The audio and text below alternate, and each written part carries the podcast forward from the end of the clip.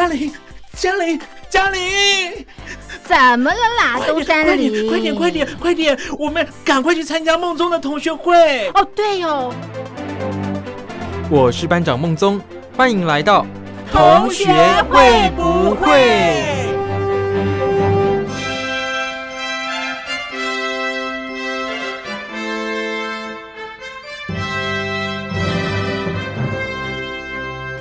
？Hello，各位小伙伴，我是苏燕。相信呢，现在已经过完年，又过了一个礼拜了吧？不晓得你们有没有收心呢？我自己是觉得有一点困难啦。因为毕竟啊，你知道的，放假放久了就是很容易有惰性嘛，对不对？更何况啊，年假一口气放了九天呢，哇，在这九天当中啊，通常都是前几天过得很开心，然后呢，后面就慢慢的觉得，哎，怎么好像假期一天比一天还短啦，好紧张哦。然后呢，等到最后面啊，大概就是倒数第二天、第三天的时候吧。总是会让人陷入一种特别焦虑的状态，觉得哇，假期就要结束了耶！可是我好像没有做什么诶，尤其是过年的时候，很多时候可能大家不能随心所欲的，呃，想干嘛就干嘛嘛，就是跟朋友见面啊，或者出去玩，不行，因为过年通常，嗯，我们传统的观念都会觉得说要全家人团聚在一起嘛。也就是说呢，你有很多时间啊，其实是必须要配合你自己的家庭的啦。像是除夕那天啊，一定就是要围炉嘛。那大年初一的时候，就要跟着去，可能是去拜拜啊，或是啊，就是要出去到处拜年嘛。那初二的时候呢，就要跟着妈妈一起回娘家啦。等到你差不多有空的时候，已经初三或初四了吧。可是这个时候就是已经开始，你会觉得，哎，前几天一直往外跑，好累哦。不然今天先在家休息一下，看个电视好啦。然后这样两天又过去了，等到初五，哇，好像这个假期快要结束了耶。是不是大家都有同样的感觉呢？我自己也是稍微有一点这个状况啦。只是今年呢，我怕塞车，然后也订不到后面几天才回来的高铁。于是我在初四的时候就已经回来了，呃，算是有种提前收假的感觉嘛，觉得好难过，好像没有办法在家鬼混久一点。但我自己回到台北之后，也是呃有一点糜烂啦，就是每天都在追剧啊。刚好啊，在过年期间啊。滚石唱片呢，在他的 YouTube 频道上啊，上传了之前的作品，就是有一系列的音乐爱情故事，每一个爱情故事搭配一首歌，那总共啊有二十集。我在假期很后面的时候才发现有这个东西，所以啊，后面我回来台北之后，我就毛起来追剧，因为这个是期间限定，他过了这个春节，他又会把它收起来了。我就看得非常的赶，没有那种哎，我可以放着悠悠哉哉的追剧的感觉，没有，就是心情很紧张，很怕自己来不及看完，它就又被下架了。这样，那当然二十集啊，不会呃让你每一集都喜欢嘛，一定会有几集你特别有印象，可能是你特别喜欢那个演员，或者啊是你特别喜欢那首歌曲，都有可能的。那不晓得啊，小伙伴们，你们有没有刚好也追到这些剧呢？我相信应该，呃，可能大陆的听众朋友比较听不到、看不到这些啦。但是，因为他之前是有在电视上播映过，所以搞不好你们在那个时候就已经看过了，也说不定哦。另外啊，因为它每一集都短短的，大概四十几分钟而已啊。我觉得是蛮适合，就是配饭吃的。虽然说我自己没有办法这么悠哉的配饭吃，我要时时刻刻抓紧时间，不然就来不及看完二十集啦。那想知道你们在这个假期当中都做了些什么事呢？通常在假期啊，你如果越是没有计划，那么你现在回来上班的时候，就会越觉得没有动力哦。如果你是已经有想好要做什么的话，那反而回来上班的时候，可能是因为前面你已经有得到充足的休息，或是你已经得到充足的时间去做这些事，你反而就会觉得很甘愿回来上班呐。不晓得各位小伙伴有没有这样呢？又或者是还在念书的小伙伴们，你们开学了吗？现在啊，好像大家陆陆续续又要开始准备下学期开学的事了嘛。也希望你们可以趁这个时候啊，放完年假了，也来收个心吧。但是现在说到开学啊，应该有很多家里还在念幼稚园小朋友的爸妈都蛮崩溃的吧？本来呀，大家想说年假过完，小朋友又可以送回幼稚园了，好开心哦。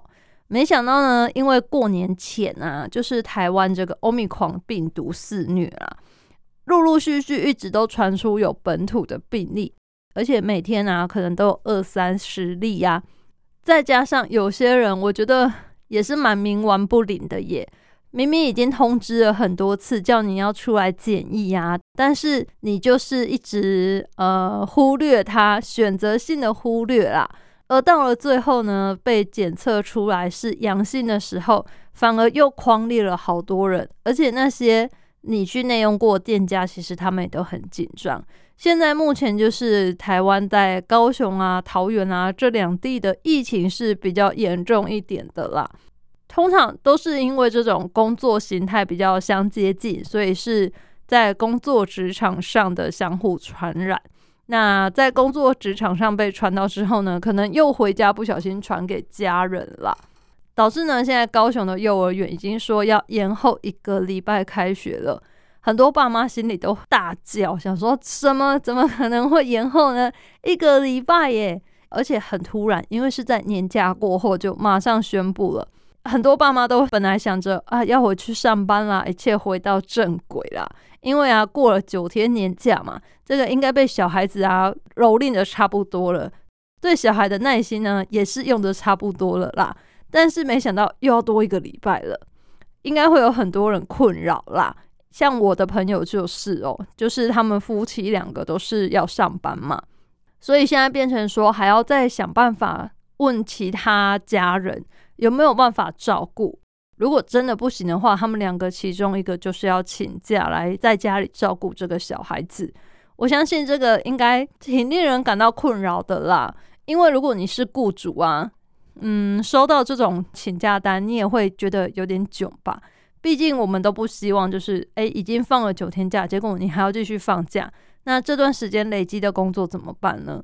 可是呢，就由情来说好了，就是他也不是自愿的嘛。毕竟呢，这个小朋友没有开学，他就是没地方去，他必须一定要有家长在家陪他嘛。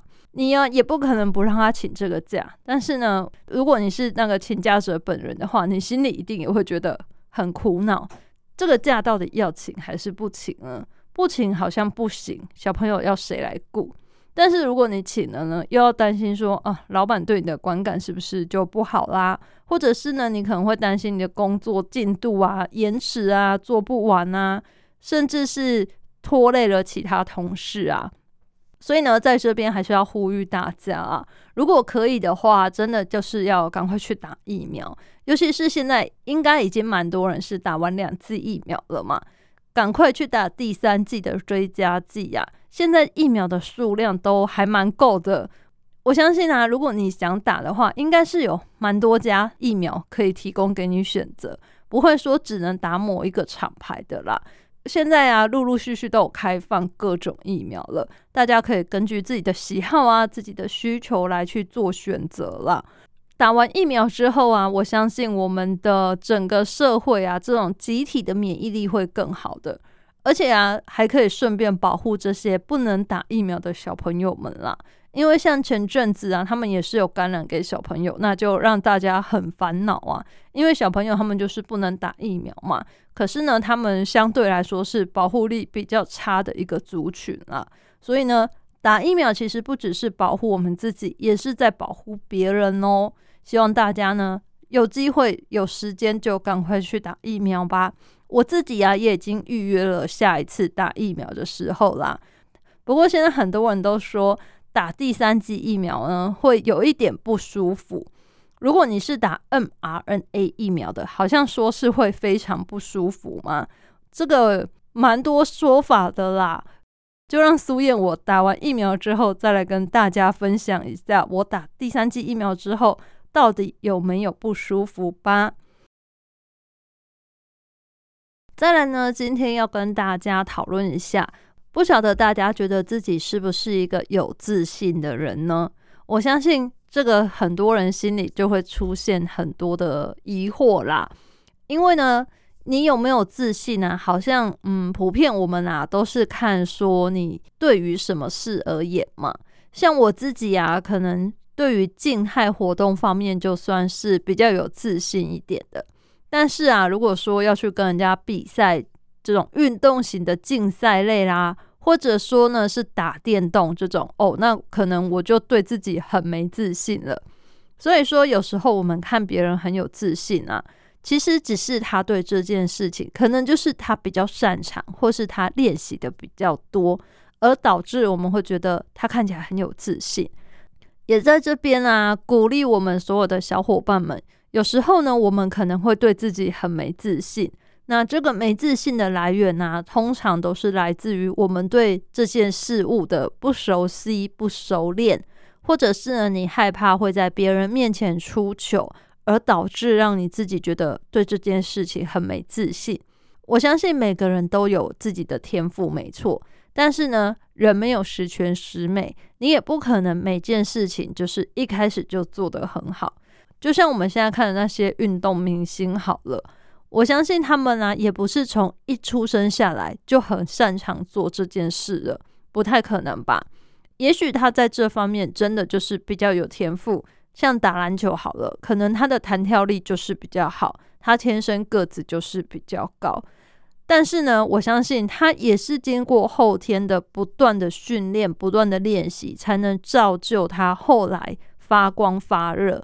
没有人从天生下来就是一开始什么事都做得好、做得棒，蛮难的啦。就算你有天赋，可能别人努力就会拼过你了，对吧？所以呢，光有天赋是不够的。我们要做的呢，是把你的天赋更加的发扬光大。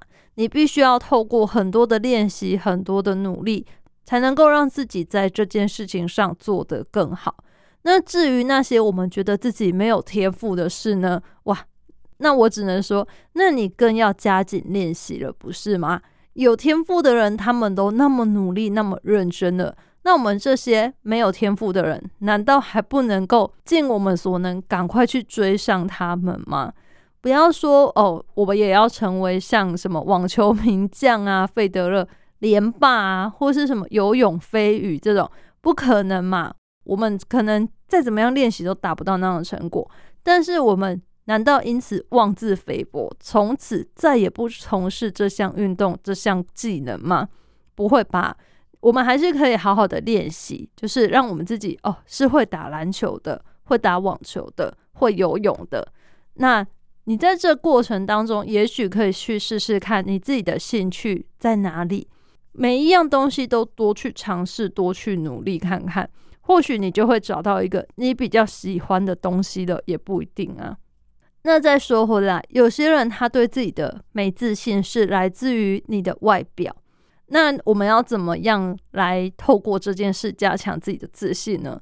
其实我觉得呢，对外表没自信是很常有的事情啦。因为总是啊，会有长得比我们高、长得比我们壮、长得比我们漂亮、长得比我们瘦，总是都会有这些人存在吧。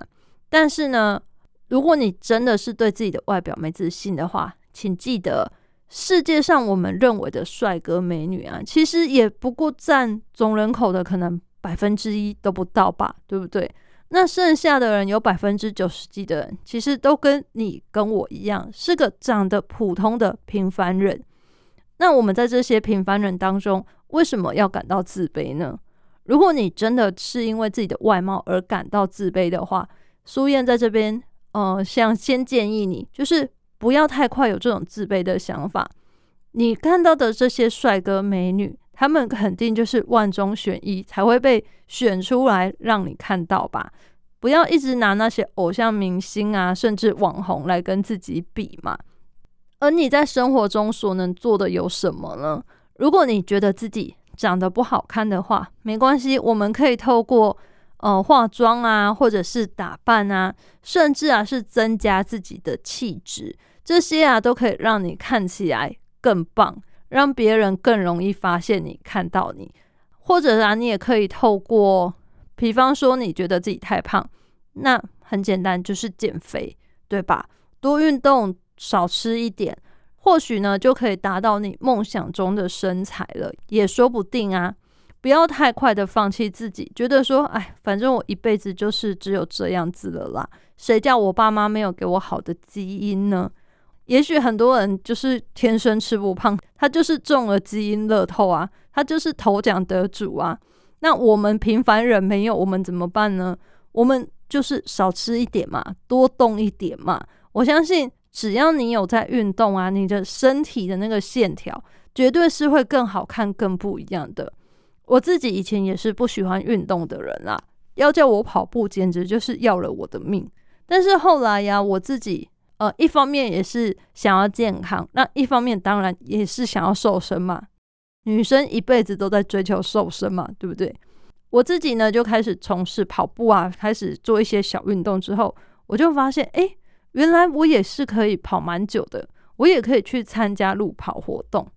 甚至啊，也有些人会跟我说：“哎，你现在身材的线条好像变得比较好嘞，脚怎么好像看起来比以前还长？或者是会觉得说，你至少是有一个健康的样子出来了，比以前那种病恹恹呐，然后感觉就是身体很软嘛，就是没有一个支撑的感觉了，跟以前差很多。所以呢，想要用我自己的例子来鼓励大家哦，鼓励小伙伴们。”只要啊，你肯愿意去做，我相信事情都是会有所改变的。那你呢，也会从中获得更多的自信的。你也不会再一直觉得自己这个也不好，那个也不好了。现在刚好是新的一年的开始啦，农历新年刚过完嘛，我们就让自己呢许下一个小小的愿望，让自己变得更有自信，更有自信的来面对未来的每一天，好吗？一起加油吧！那么今天的心理测验呢，就是要来跟大家测测看，新的一年刚开始啊，你能够存下几桶金呢？我们今天的题目呢，就是应该蛮多人喜欢吃 cheese 的吧？我自己呢也是不例外啦，尤其呀是各种 cheese 制成的甜品，像 cheese 蛋糕啊，或者啊是做成焗烤，哇，我都超级喜欢吃的。所以今天这个选项呢，也是让我非常犹豫。那我后来选的哪个呢？就留在后面再告诉你们啦。选项呢有 A 香浓的起司锅，B 好吃的乳酪蛋糕，C 拔丝起司球，D 美味的焗烤料理。这些起司料理当中呢，你喜欢哪一个呢？用这个呢，我们来测测看，你在新的一年可以存下几桶金哦。首先呢，选择 A 起司锅的朋友，选择起司锅的你啊，在新的一年可以存下三桶金啊。俗话说，人脉通钱脉，你的个性很豁达，从来不会跟人家斤斤计较，所以啊，在朋友当中可以拥有非常好的人缘。新的一年呢，你的致富密码就在你丰沛的人脉当中哦，广结善缘，绝对会让你财源广进。另外啊，还有一些来自远方啊，或是跟国外相关的财务，也都是你的幸运星，可以帮助你轻松进账哦。再来呢，选择好吃的乳酪蛋糕的朋友，选择乳酪蛋糕的你呢，新的一年可能只能存下一桶金呐，因为啊，你不管手头宽裕还是手头很紧，你都会很坚持你的品味跟要享乐啊。你很容易呢，就会成为左手进右手出的过路财神。因此，新的一年啊，如果有人来跟你说一些投资，听起来好像可以赚大钱，那么呢，最好还是要谨慎为妙。过于投机啊，脑波太弱，听信名牌，小心你会贪小财赔大钱哦。接着呢，选择拔丝起丝球的朋友，新的一年里面，你可以存下好多好多桶金啊。对于金钱呢，有着敏锐直觉的你，总是可以慧眼看出好的投资目标，快速的累积出第一桶金，然后呢，再用钱滚钱的方式，让自己的财富越滚越大。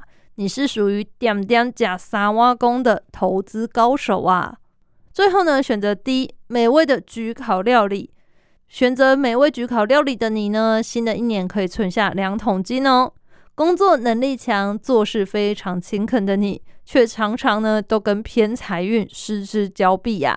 你是属于有付出有收获的类型，所以呢，新的一年里面，你应该要更努力的投资自己，靠着升官啊、加薪啊、赚外快的方式来增加你的财富。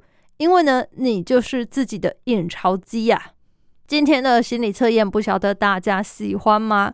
我自己呀是选择了焗烤料理啦，也因此呢，我觉得好像蛮准的哦。因为啊，我自己是没什么偏财运啦，像过年啊，我跟朋友买乐透啊，买刮刮乐，嗯，都没有中诶，或者是只有刚好回本而已。